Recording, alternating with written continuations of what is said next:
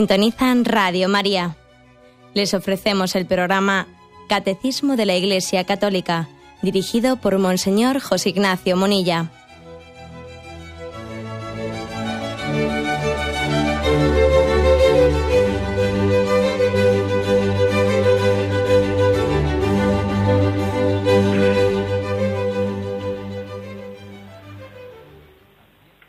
Saludo a todos los oyentes de Radio María. Un día más, con la gracia del Señor, proseguimos el comentario del Catecismo de nuestra Madre la Iglesia.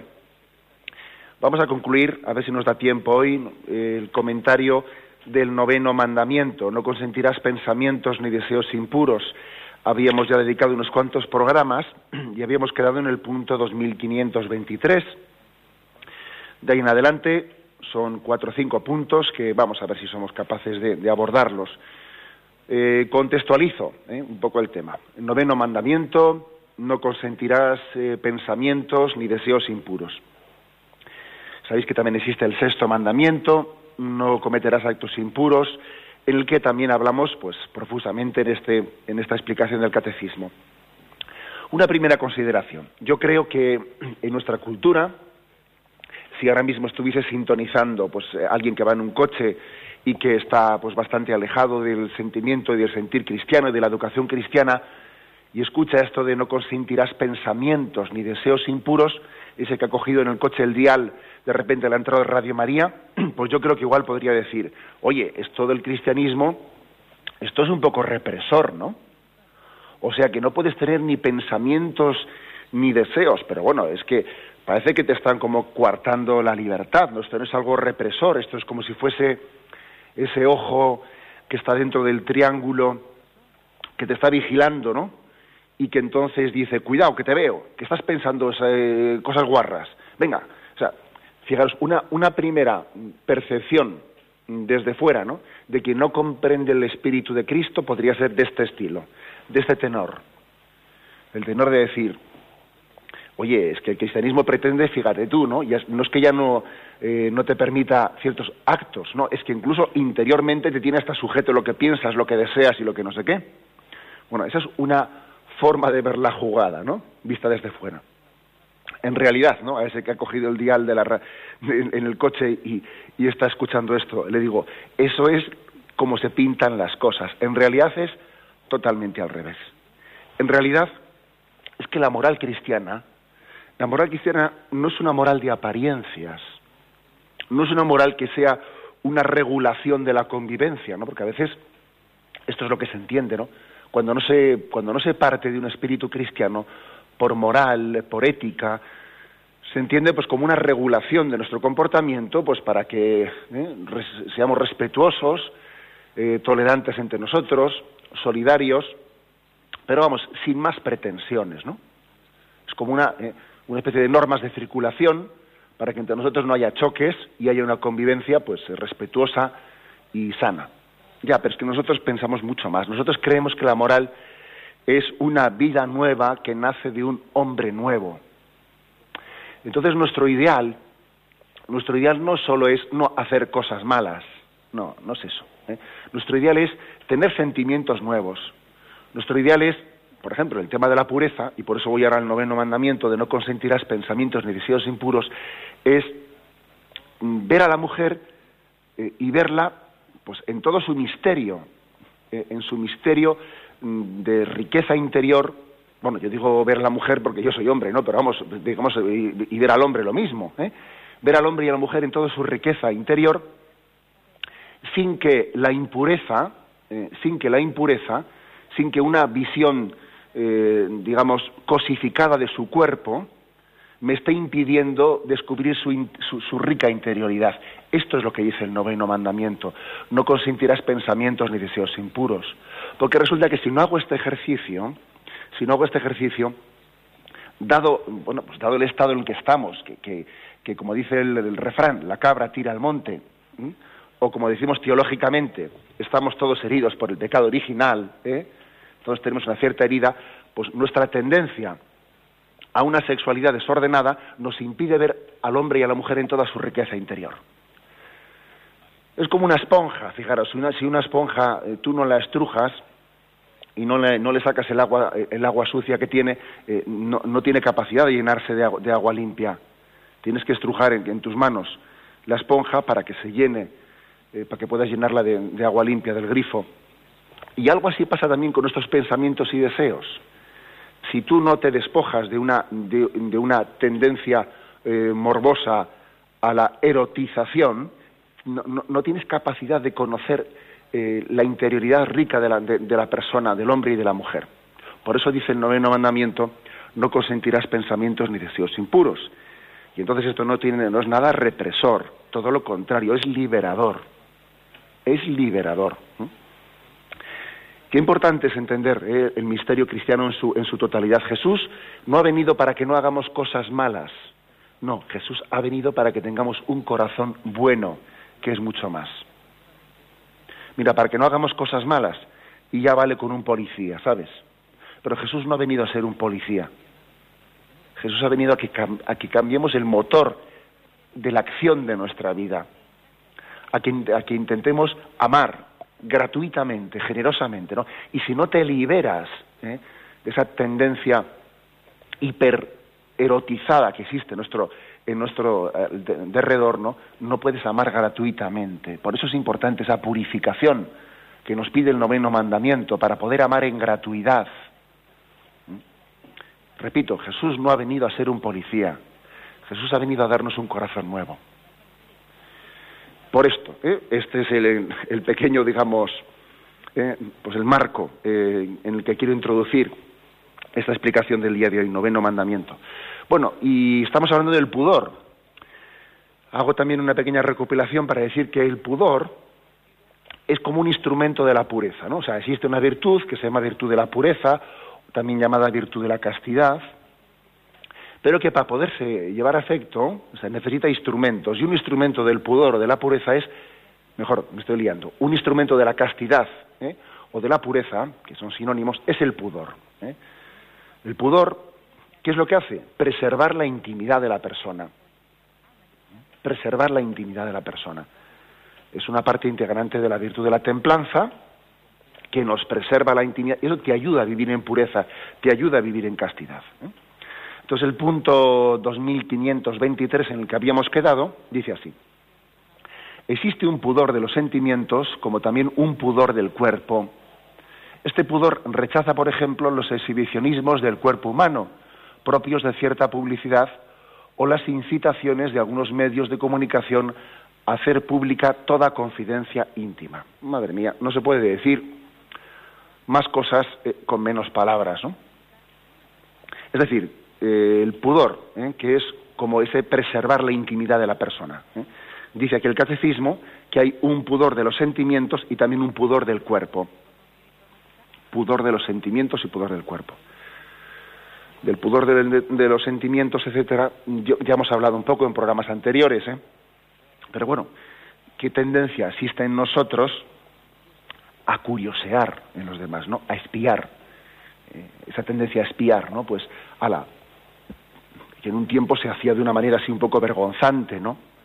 Un poco vergonzante que corro las cortinas de casa para ver si le veo a, qué es lo que hace el vecino.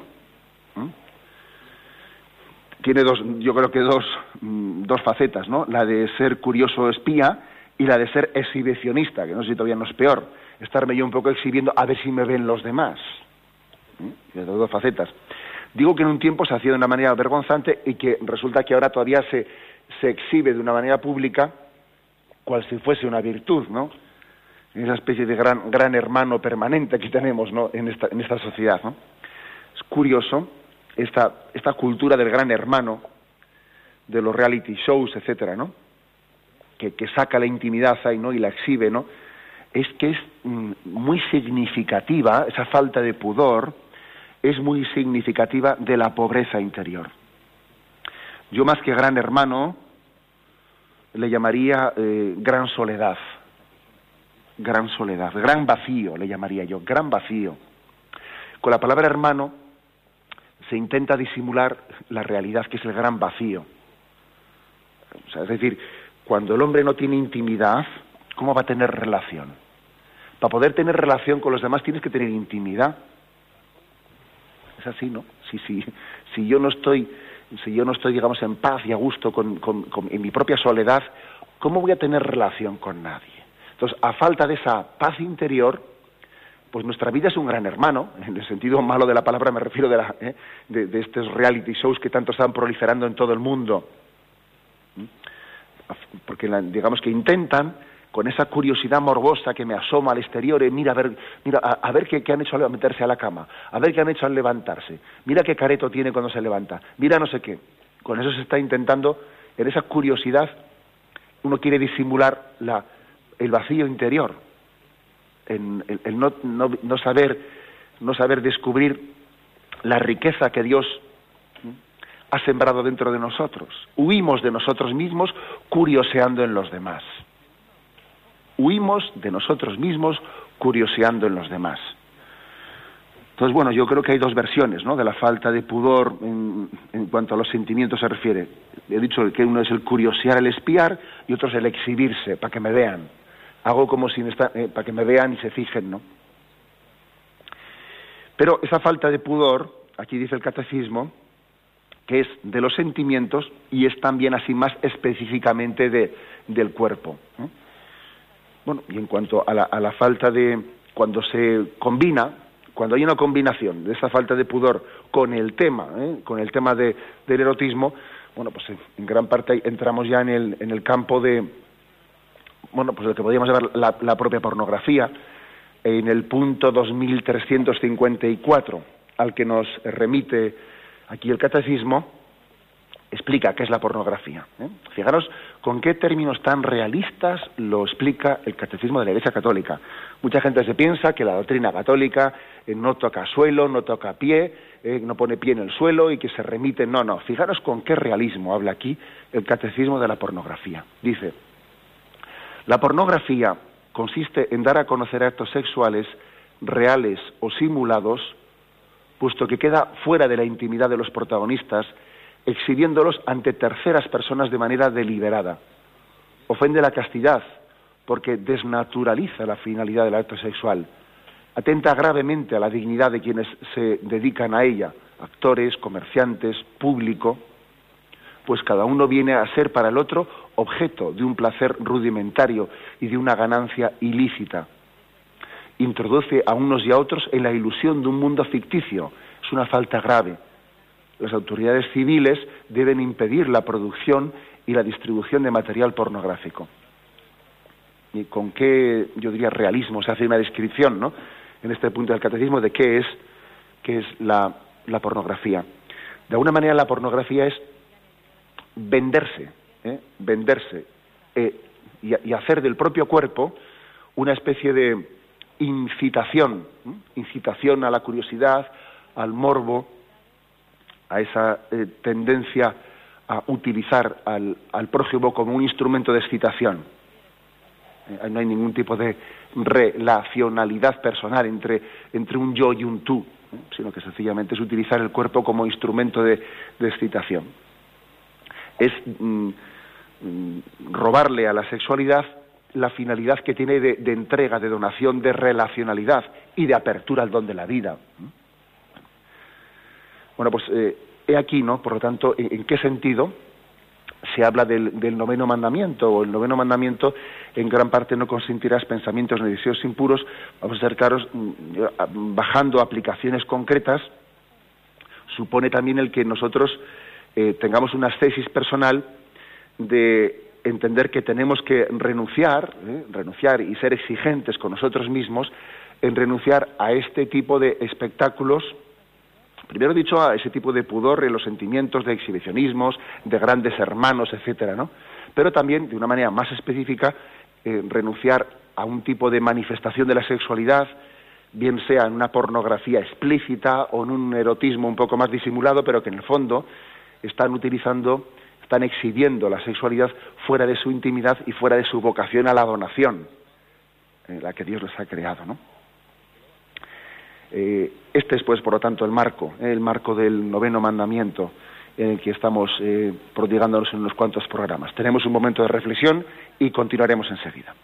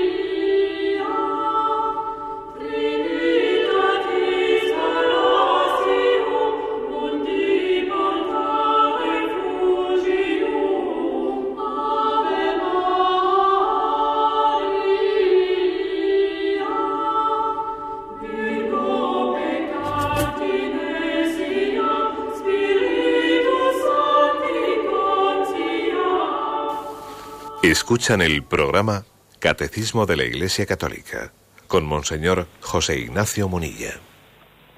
Continuamos en explicación eh, del punto 2523 y siguientes.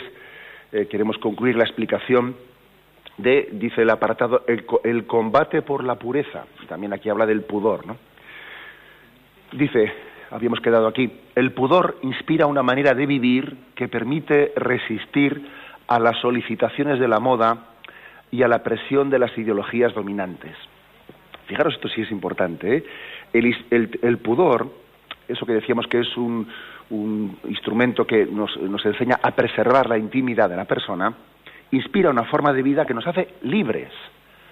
El pudor, lejos de ser algo represor, como se vende, ¿no? ¿Eh? En esa especie de cultura anticristiana, el pudor es represor, no te reprimas. No, no, vamos a ver, ¿cómo que, cómo que no te reprimas?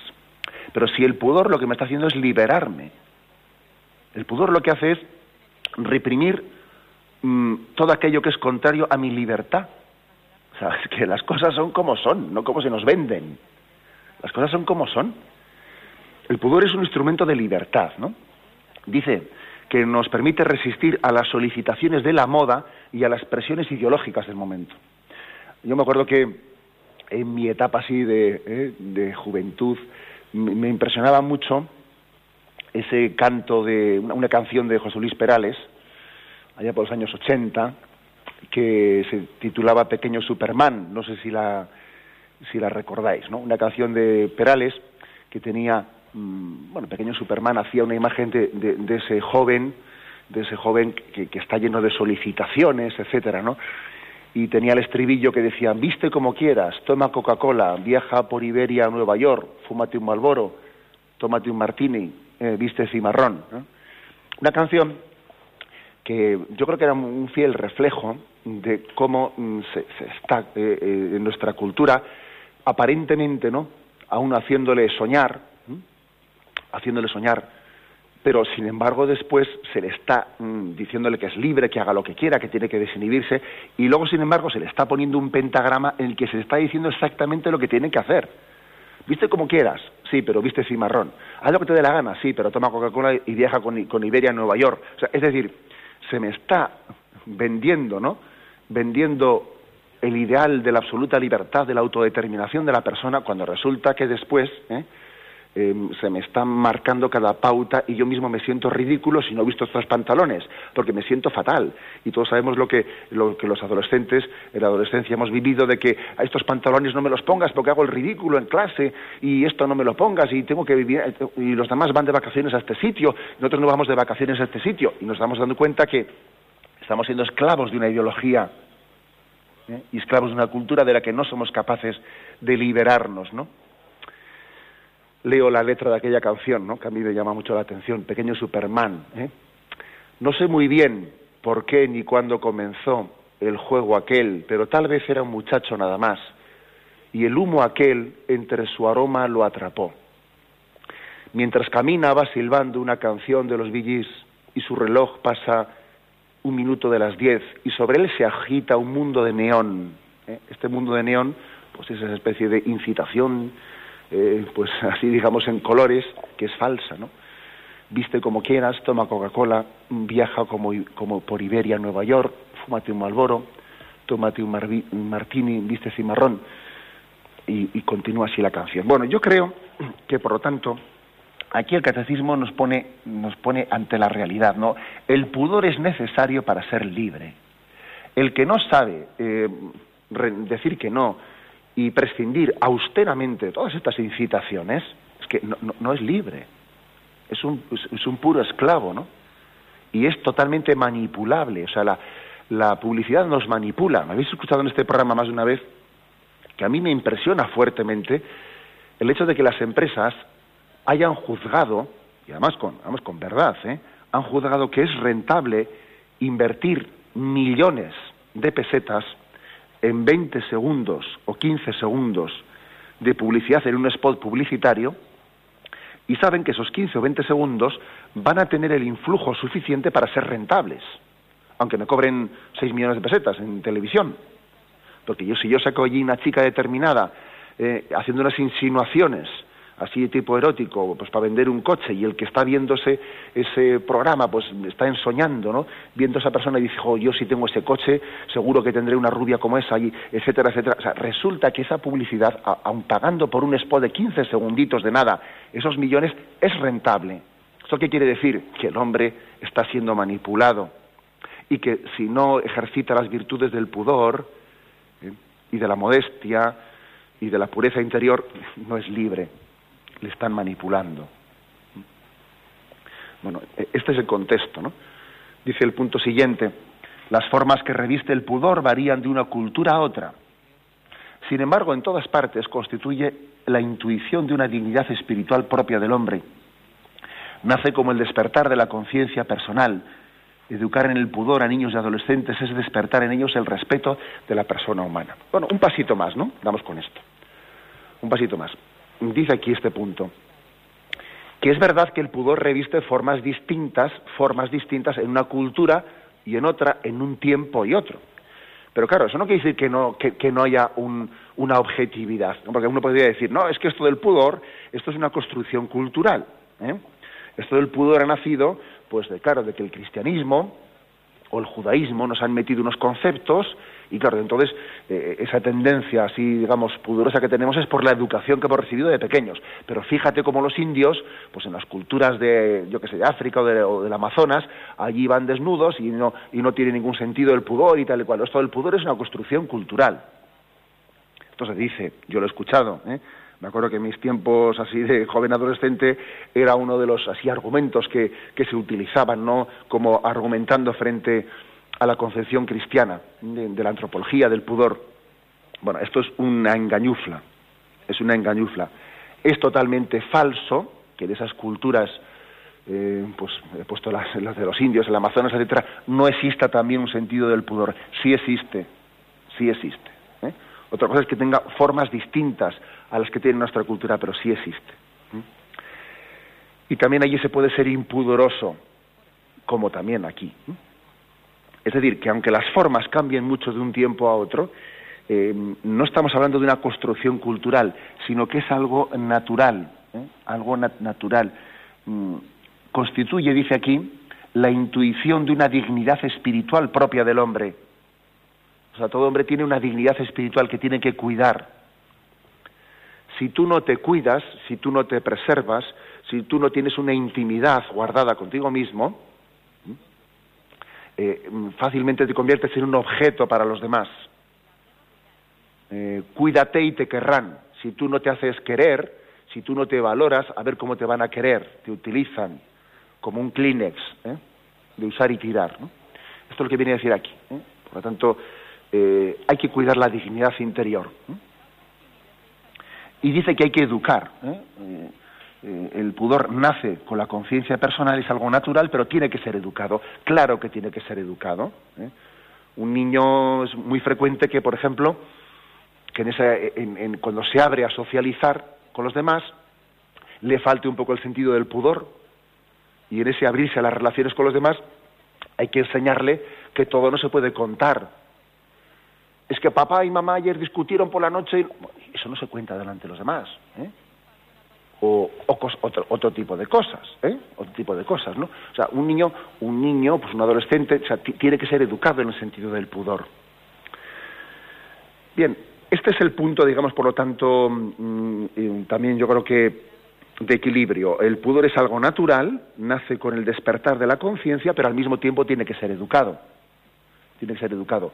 Porque todo lo natural, sin más, no es bueno. Sí, lo natural es bueno, pero al mismo tiempo existe una tendencia a que también nosotros tendemos a desviar, ¿eh? o sea, a, deformar lo que es natural. ¿eh? Y entonces no, hay que contraponer, eh, digamos, la tendencia natural con la educación del hombre. Las dos cosas, o sea, la educación tiene que fortalecer la tendencia natural y preservarla de todo aquello que por influjo del pecado o de un tipo de influjos culturales desviados están, eh, están haciéndole perder al, hombre su propia originalidad. ¿eh? O sea que la educación tiene que fortalecer ¿no?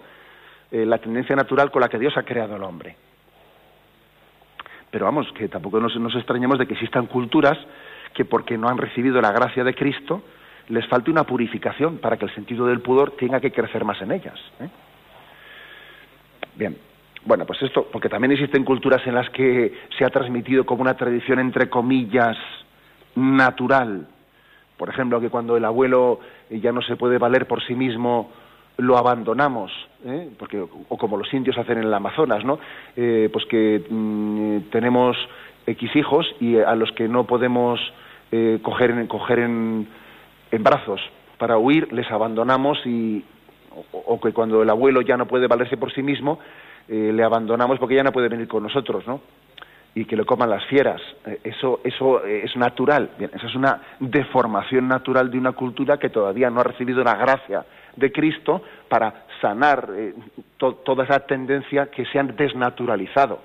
explico? O sea, que no, no invoquemos el naturalismo como que lo que ocurre en todas las culturas, como es natural, ya hay que bendecirlo. No, hay muchas tendencias, muchísimas tendencias que a falta de la gracia de Cristo que sana, pues son antinaturales. He puesto estos ejemplos de que el abuelo le abandonamos y, etcétera, etcétera, ¿no?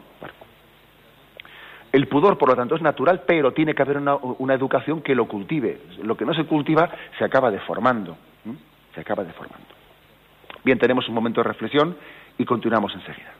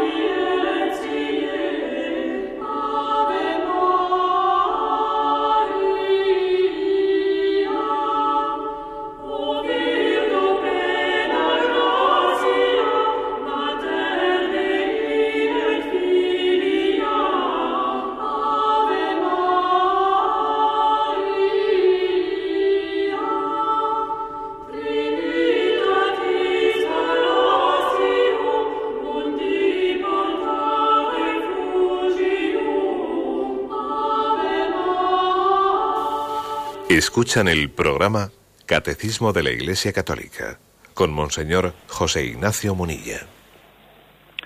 Bien, continuamos en el punto 2525. Queremos concluir hoy la explicación sobre el tema del el pudor. ¿eh? El pudor que está dentro de, de, la explicación del noveno mandamiento sobre el combate, el combate por la pureza. Dice así. La pureza cristiana exige una purificación del clima social obliga a los medios de comunicación social a una información cuidadosa del respeto y de la discreción. La pureza del corazón libera del erotismo difuso y, aparte de los, y aparta de los espectáculos que favorecen el exhibicionismo y los sueños indecorosos. Bueno, dejo la última frase, me acento en la primera. Eso de que la pureza cristiana exige una purificación del clima social. Porque claro, uno no vive eh, el aislado. ¿eh? O sea, nosotros también para, para vivir en pureza mm, tenemos que intentar ayudarnos mutuamente a eso. O sea, claro, es que la pureza es cosa tuya, pero también es cosa de, lo que te rodea. ¿eh? No estás tú solo en la batalla por la pureza. Estamos condicionados, no digo determinados, ¿eh? yo no quisiera decir determinados, pero sí condicionados, ¿eh?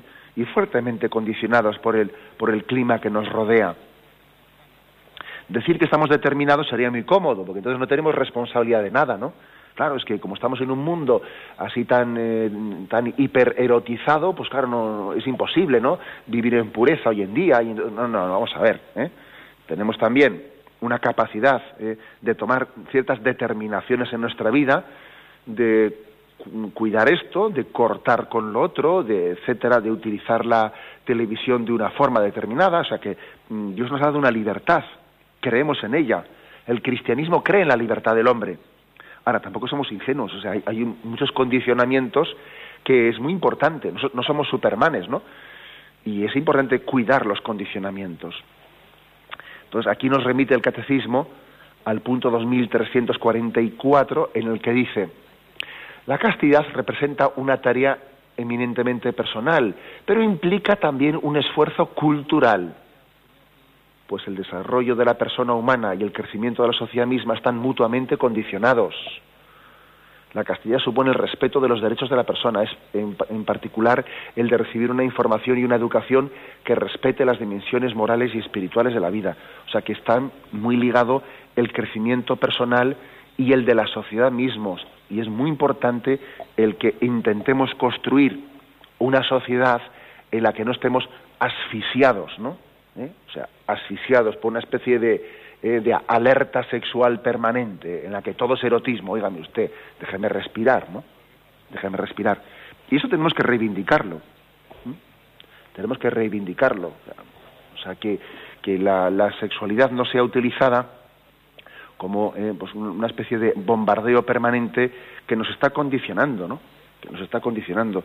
Claro, y uno dice, bueno, pero cada uno es libre de, de hacer o no hacer lo que le da gana. Pero sí, pero, pero mire usted, yo creo y creo firmemente que yo tengo derecho a que yo cuando vaya pues a una librería a mí no me estén poniendo ¿eh? de la misma manera que, que compro el periódico el otro el otro al mismo tiempo no tenga yo una revista pornográfica al mismo nivel no yo es que creo que tengo derecho a eso o lo mismo en el televisor me parece absolutamente indigno que el televisor esté a la altura del zapping al mismo tiempo el canal de pues de los animales y, el reportaje de los animales de África y cambiando un canal pornográfico. O sea, me parece indigno que esté todo eso, eh, que esté eso al mismo nivel. Es indigno. Y recurrir al argumento de la libertad de que cada uno elige lo que le da la gana es no conocer la antropología real del hombre. Es no conocer esa lucha interior que todos tenemos por ser libres.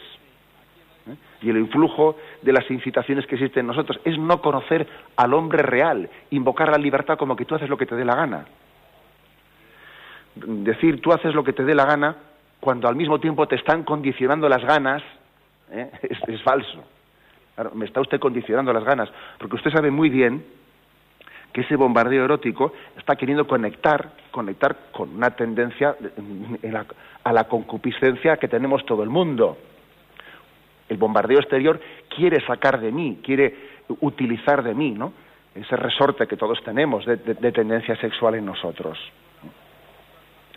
Lo mismo, digamos, de esa, de, esa utilización de la violencia, de juegos violentos, de películas violentas, que están queriendo eh, utilizar ese resorte, resorte también violento que tenemos nosotros partiendo de, eh, esa irascibilidad que todos también tenemos. ¿eh? Bueno, cuando se quiere desde fuera mm, bombardear ciertos resortes interiores, se nos está manipulando. Y decir que cada uno escoja lo que quiera es, mm, es una, una falacia porque al mismo tiempo que se dice escoge lo que quieres, yo estoy tocando un resorte interior subliminalmente. Luego, cuando ha habido una manipulación ahí subliminal que toca, eh, que toca mis pasiones, y luego decir escoge libremente, hay una mentira. Me estás mintiendo. Me estás arrastrando para luego decirme escoge libremente. ¿Qué pasa? ¿Me, arrastras o me propones una, una opción? No, me estás arrastrando y luego me dices, eres libre para elegirlo. Por eso eh, reivindica aquí el catecismo que también la pureza cristiana exige una purificación social y tenemos que exigirla. Tenemos que exigirla. Yo, yo tengo derecho a ir a la playa sin que, sin que tener que estar aguantando lo que no tengo por qué estar aguantando, o lo mismo la librería, lo mismo la televisión, lo mismo el cable en el cable de, la comunidad de vecinos, eh, de los canales que se están recibiendo, etcétera, etcétera. Tengo derecho a ser libre y a que a mí no me estén condicionando. Bien, mm, pasamos al punto siguiente. 1526. Lo que se llama permisividad de las costumbres se basa en una concepción errónea de la libertad humana. Para llegar a su madurez, ésta necesita dejarse educar previamente por la ley moral.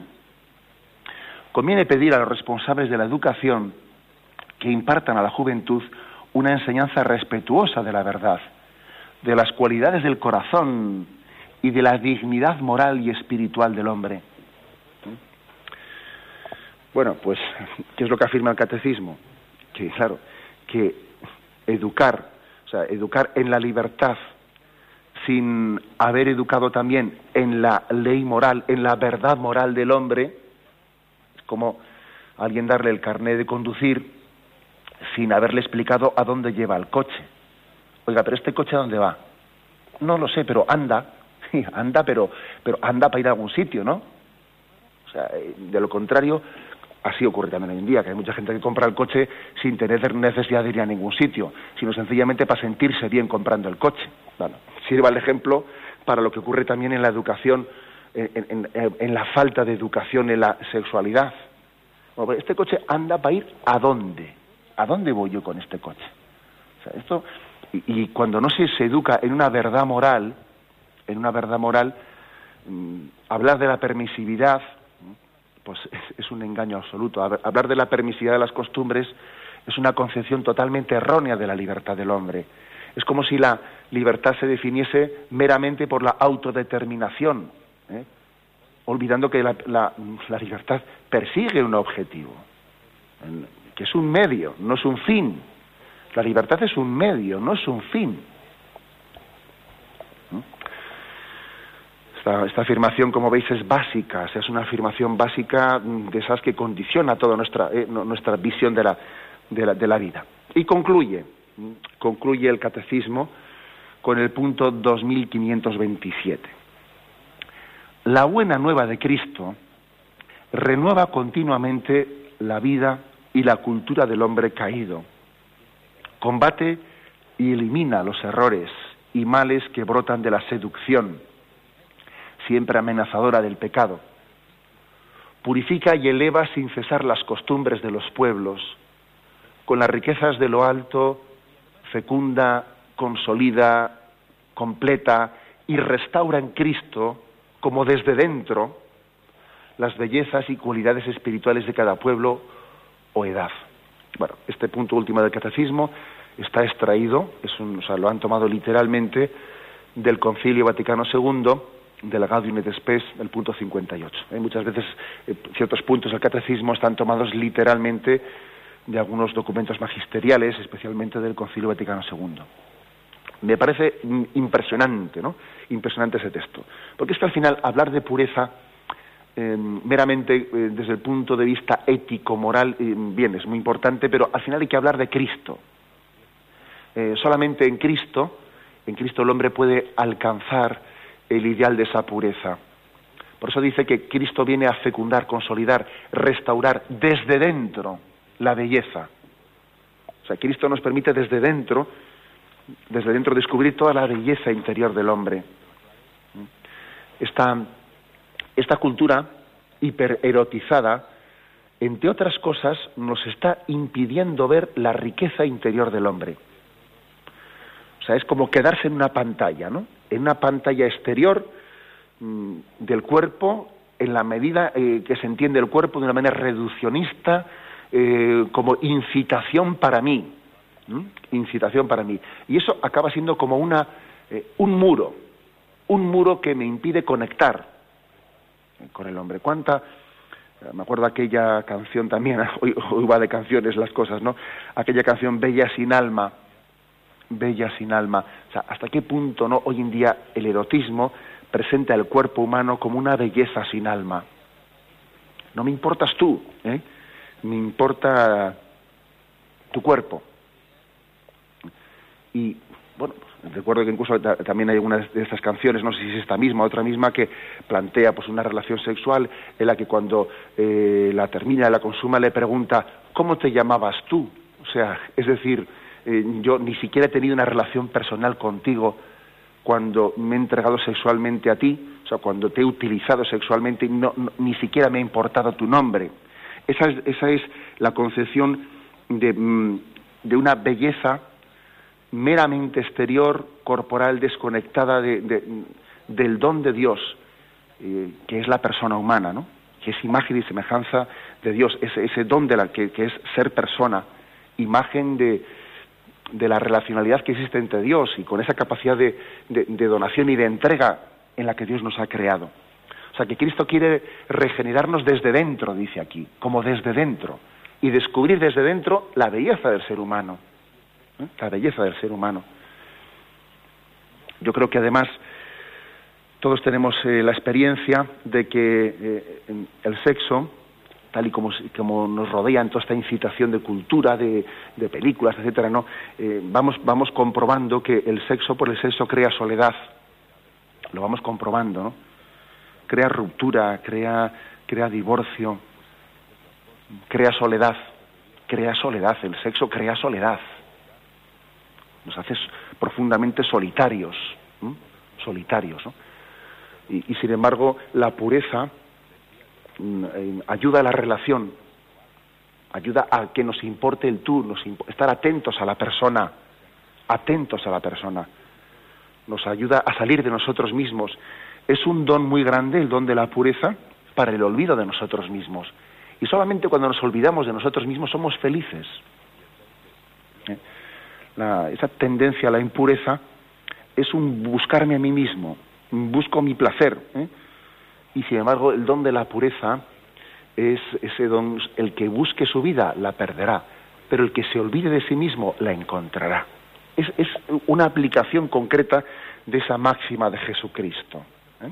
De esa máxima. Creo que es, aparte de verdadera, aparte de la, virtud de la pureza y de la castidad, aparte de ser verdadera, porque coincide con la verdad moral del hombre, es que, eh, es, que es mm, bella, es bella.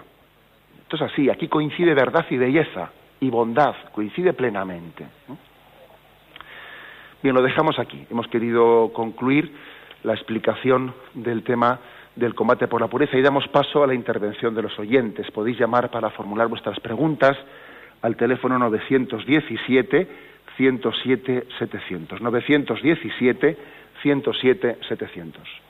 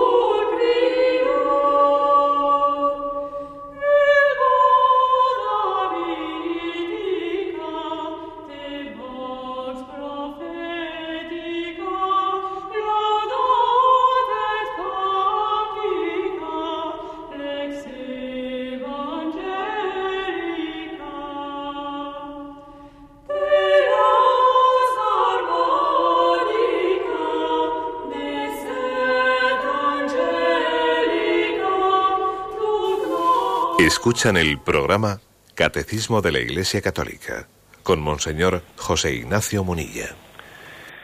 Sí, buenos días, ¿con quién hablamos? Eh, sí, buenos días, mira, soy Javier de Madrid. Adelante. Eh, yo, una pregunta, eh, bueno, es evidente, yo creo que al hombre le cuesta más, bueno, pues también vivir la pureza y a la mujer pues quizá también le cuesta más entender que con determinadas formas de vestir pues puede llamar más la atención en este sentido, ¿no? Y bueno, me preguntas cómo se puede educar también esto, ¿no? En los, en los jóvenes, en los, en los niños, ¿no? Muchas gracias. Pues sí, la verdad es que el comentario que hace el oyente es muy práctico, es muy práctico. Yo creo que una forma también de educar es también eh, dando a conocer, ¿no? En la, la propia educación que se dirige al chico y a la chica, cuál suele ser también el ritmo, eh, pues el ritmo propio masculino o femenino. Y es cierto que por su propia naturaleza el ritmo masculino de la sexualidad tiene pues una tendencia más fácil ¿eh? a la excitación que la mujer, generalmente, que para todo suele haber excepciones, ¿verdad? Pero suele ser así.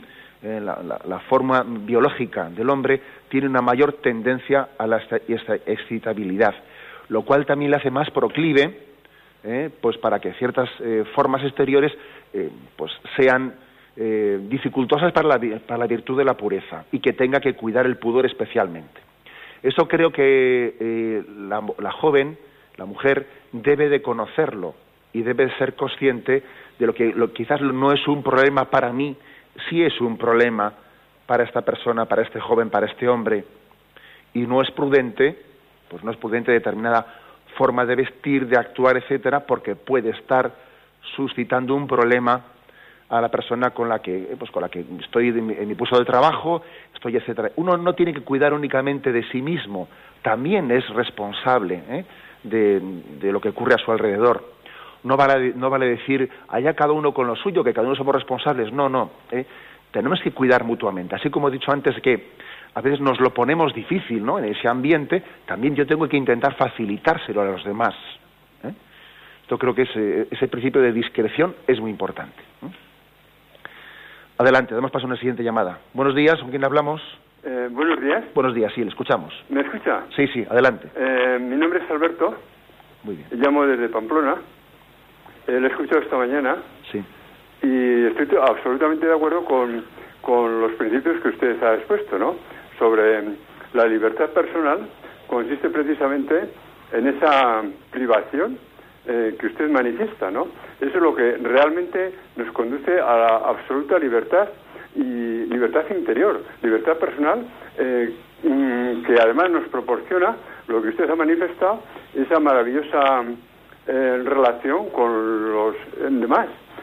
además, usted ha dicho que efectivamente cuando nosotros nos olvidamos de nosotros mismos, es precisamente cuando mejor podemos eh, relacionarnos con, nosotros.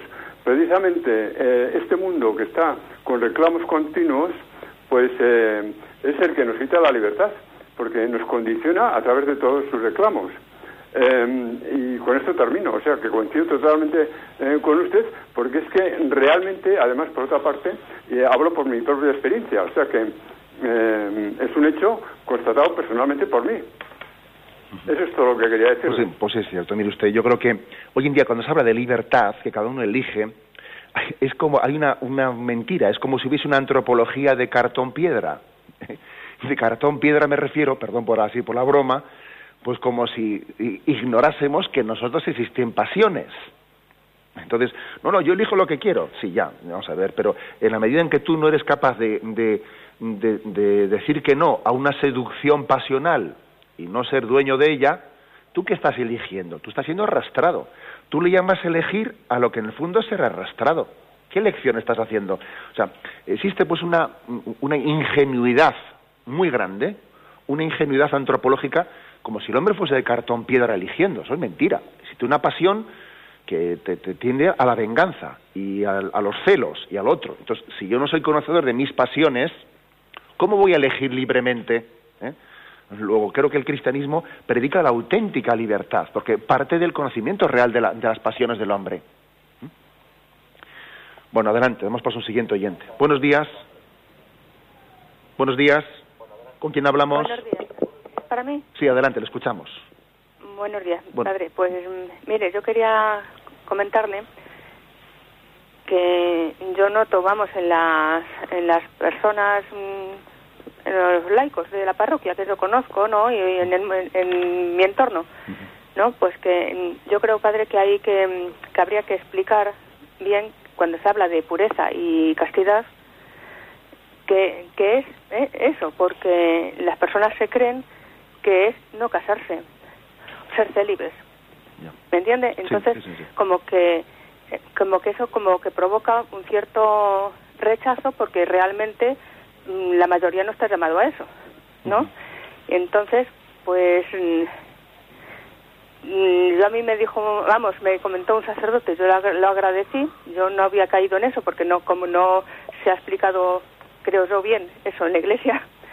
¿eh? A mí me dijo un sacerdote, y yo soy una mujer casada y me he dedicado toda la vida pues a, entregada a mi casa, a mi esposo y a, y a mi y a mi familia y, a la iglesia también. Mm, me dijo pues que yo era tan, tan pura como él pudiera ser. Pues sí, señor. La verdad es que es importante. Y, y entonces, pues, pues eso, como que al, celibato, claro, está mm, llamado pues una minoría. Entonces la, gente cristiana, o las personas cristianas tenemos, tienen que entender qué es la pureza y la castidad, que es también en el matrimonio. De acuerdo, muchísimas gracias por Padre, Bueno, muchas gracias. Gracias, sí. Pues sí, es cierto. ¿eh? Es decir, y además digo que lo que dice el oyente, igual lo comentamos más en, el tema del sexto mandamiento cuando lo explicamos, pero es así. Es decir, eh, la castidad consiste en la vivencia de la sexualidad al servicio de la vocación al amor que Dios nos ha dado a cada uno.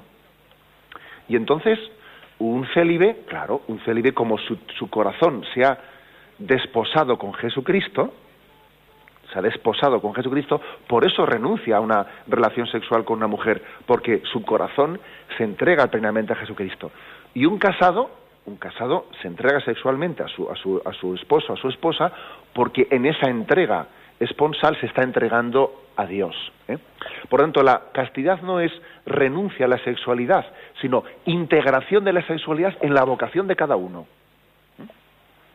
Quizás hay una cosa, así un poco terminológica, que ha podido eh, ayudar un poco a, pues a dificultar la comprensión, como dice el oyente, ¿no? que ha preguntado, y es el hecho que se diga virtud de la castidad y también se diga voto de castidad. Claro, el voto de castidad que hace un religioso consiste en renunciar a la sexualidad. Y la virtud de la castidad no consiste en renunciar a la sexualidad, sino consiste en integrar la sexualidad en la vocación. Y el casado, como el casado vive puramente cuando tiene una relación sexual con su esposo, con su esposa. Eso es una, relación plenamente pura, en plena pureza. Y eso posiblemente igual ha podido liar un poco las cosas, que le llamamos voto de castidad a la renuncia a la sexualidad y al mismo tiempo la virtud de la castidad no es renuncia a la sexualidad, sino vivencia de la sexualidad dentro de la vocación concreta que tiene cada uno. Bueno, adelante, vamos a un siguiente oyente. Buenos días. Sí, buenos días. A ver, alguien tiene, me parece que tiene la radio un poco encendida. Buenos días. Si puede bajar la radio, me parece que se está acoplando, por favor. Bien. Le escuchamos. Eh, bien, llamo de Cartagena y vamos a ver, estoy deseando que den las 8 de la mañana para escucharlo usted. Gracias por el programa porque desmenuza tan sumamente bien la palabra que llega y toca corazones. Entonces, eh, hoy se está hablando sobre la pureza, de aquí atrás, bueno, lo hemos oído como ha estado hablando del aborto, me llegó al corazón. Y bueno, también la pureza y todos los temas que usted toca. Eh, yo quería decir de que la pureza enriquece a la persona.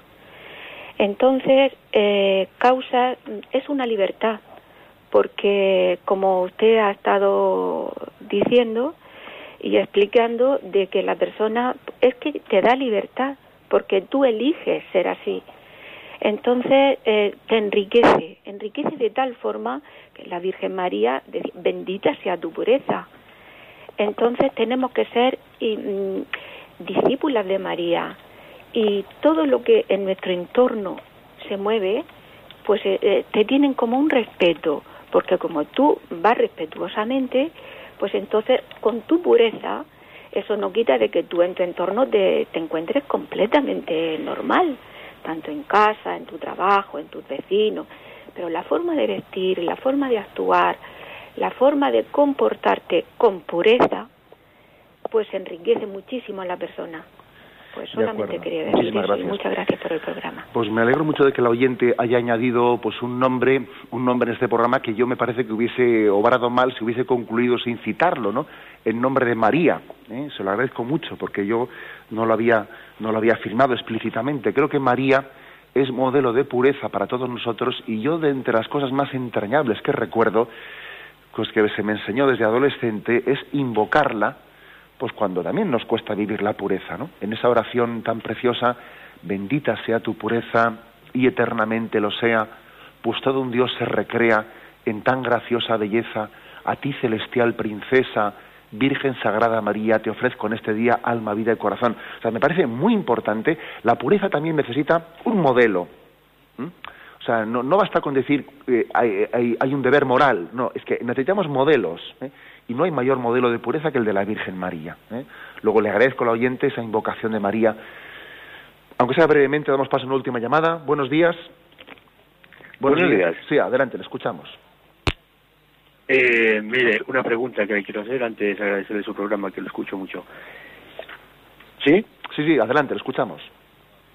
Eh, mire, que quisiera eh, saber que mm, si es pecado o no es pecado uno tener relaciones sexuales pues con su novia prometida eh, antes del matrimonio, por supuesto, y porque según yo tengo entendido, o sea, según yo, eh, fornicación, esto sería mm, estar fuera de su pareja. No sé usted cómo me aconsejaría. De acuerdo, muy bien. Si yo estaría compartiendo mi cuerpo con otra persona, ¿me entiende? Y porque ante Dios, pues, eh, seríamos una sola carne, eh, el acto sexual de una pareja, ¿no? Entonces, si yo permanezco esto hasta hasta el matrimonio, no sé de acuerdo, le aconsejo. Y lamento que tengamos únicamente un par de minutillos, un minuto y medio para hacerlo, que me da pena, porque de ese tema hablamos cuando explicamos el sexto mandamiento de una manera más explícita. Pero bueno, voy al grano. ¿eh? Mire usted, sí que es, eh, efectivamente es incorrecta esa relación sexual con su novia. Es verdad que uno dice, bueno, pero es distinto tener una relación sexual con una novia a la que se le tiene amor que con una persona totalmente ajena, o una prostituta, una persona con la que no tengo ningún tipo de vínculo de amor. Sí, pero sin embargo, como usted bien ha dicho, la relación sexual supone ser una sola carne, un solo corazón. Y el noviazgo, el noviazgo es un tiempo de discernimiento, un tiempo de discernimiento en el que estamos todavía conociéndonos y tomando la decisión definitiva de si somos el uno para el otro o no. Y la entrega sexual, por el contrario, supone una no un discernimiento, sino supone una donación, un ser ya de hecho el uno para el otro. Cuando, de hecho, por ejemplo, una pareja de novios que tiene relaciones plenas, sexuales, etcétera, se rompe ese, noviazgo, ahí se produce una especie de mini divorcio, porque claro, nos lo hemos dado todo y luego resulta que no nos casamos, ¿no? Por tanto, la entrega sexual hay que reservarla para el matrimonio, que es el único sitio en el que es verdad. Si no, es que antes es mentira. ¿eh? El matrimonio, la entrega sexual es verdad. Es la donación plena, es somos una sola carne. Todo lo mío es tuyo y todo lo tuyo es mío. Eh, solamente en el matrimonio la entrega sexual es, es verdadera. Bueno, perdón porque yo sé que este tema exigiría más tiempo para explicarlo, pero tendremos ocasión de ello. Me despido con la bendición de Dios Todopoderoso, Padre, Hijo y Espíritu Santo. Alabado sea Jesucristo.